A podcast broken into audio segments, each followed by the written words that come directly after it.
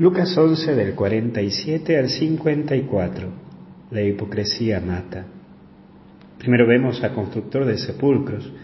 La envidia y la competencia pueden llevarte a ser una persona agresiva, estar a la defensiva, tosca y hasta incluso cerrada. Esto te lleva a ver al cercano a vos como una amenaza para tu crecimiento y caes en un féretro Estás atento para matarlo a tu hermano y hasta festejas cuando el otro le va mal. Capaz que no, no festejas, pero sacas tajada de algún beneficio.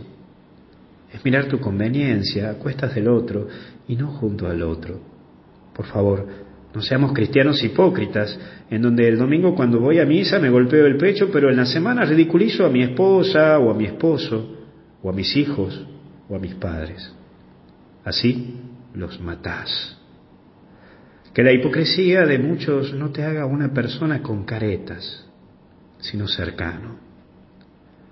Pero también hay una segunda denuncia que hace Jesús, que es la llave de la ciencia. Qué duro cuando no hay diálogo y la persona se cree tener la razón. Cuando uno se cierra y no escucha la vida, se le va haciendo difícil. Aunque creas que no, cuando uno se cree tener la respuesta a todo y se cree que la verdad solo la tiene él o ella, lo único que se logra es heridas y muertes. Porque el que trata de ayudar o aconsejar lo aparta de su vida o la ridiculiza. Entonces así no dan ganas de decir nada a nadie o de ayudar. Que no te pase a vos.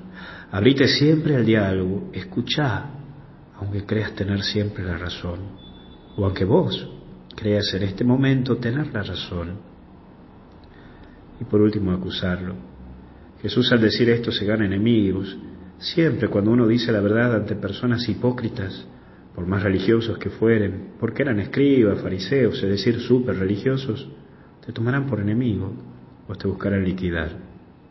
Pero también puede ser que vos tomes por enemigo o enemiga a aquella persona que trata de hacerte ver que tenés puesta una careta Defende la verdad, pero no te ganes enemigos por tu cerrazón o por tu imprudencia. Gana vidas para Dios desde tu forma de ser y desde tu humildad. Que Dios te bendiga, te acompañe y te proteja en el nombre del Padre, del Hijo y del Espíritu Santo. Y hasta el cielo no paramos.